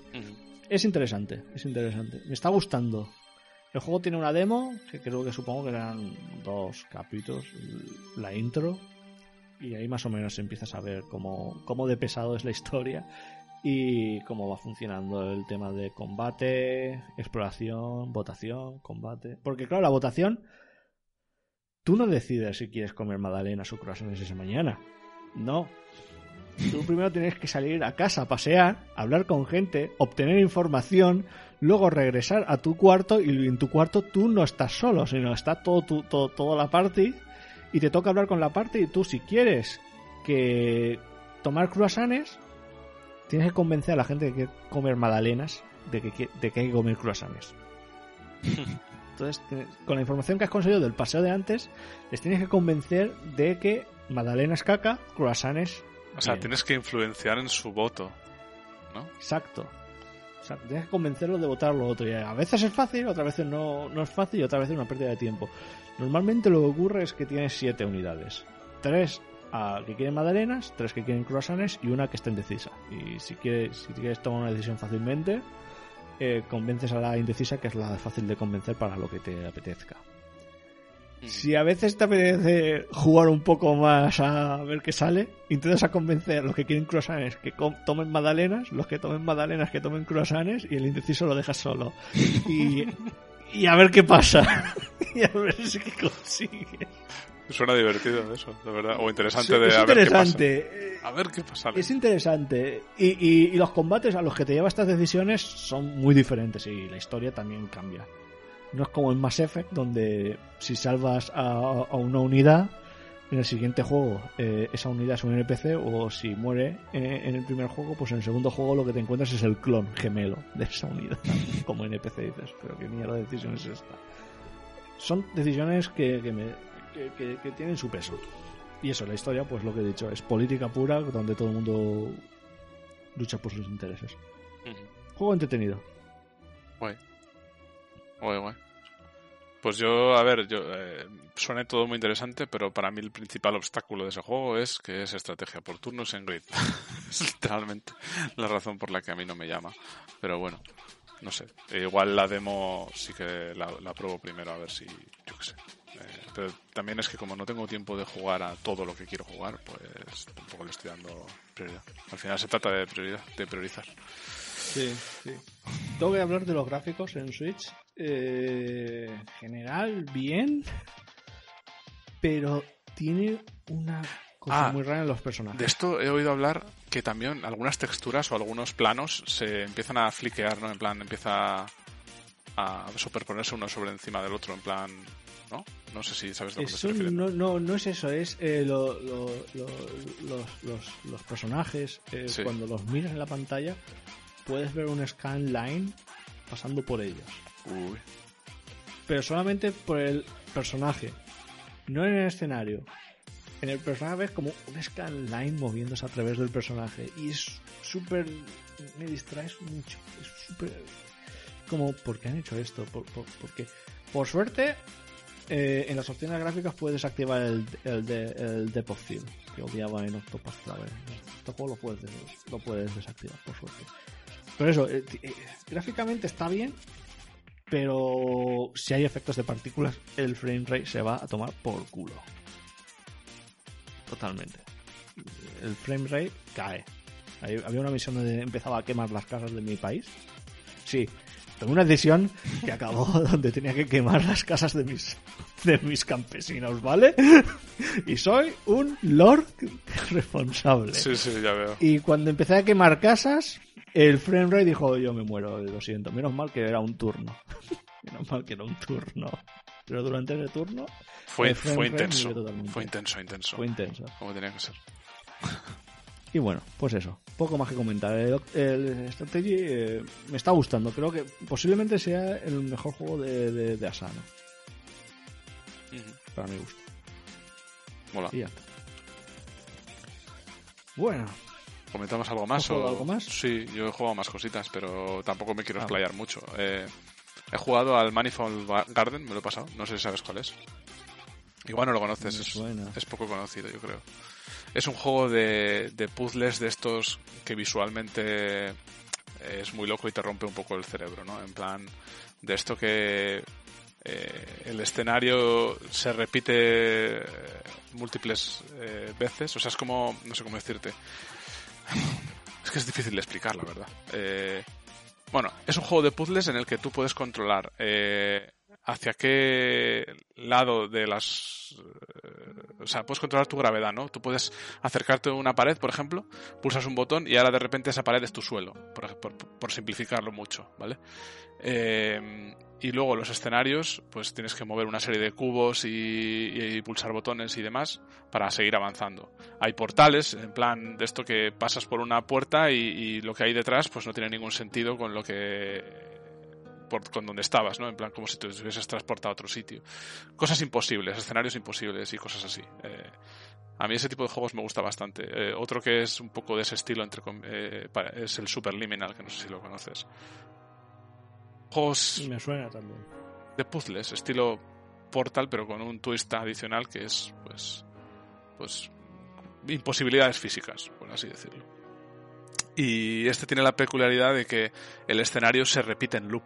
O sea, en cualquiera de las, de las direcciones, tú puedes caerte infinitamente y estás siempre otra vez en el mismo escenario. Entonces, pu- puedes aprovechar tu caída para caer por la parte de arriba tirándote desde el fondo de, un- de- de una torre y cosas así. ¿Sabes? Y, y así es como se resuelven puzzles. Y es cortito, me ha durado 3 o 4 horas y me ha, me ha gustado. Visualmente es bonito.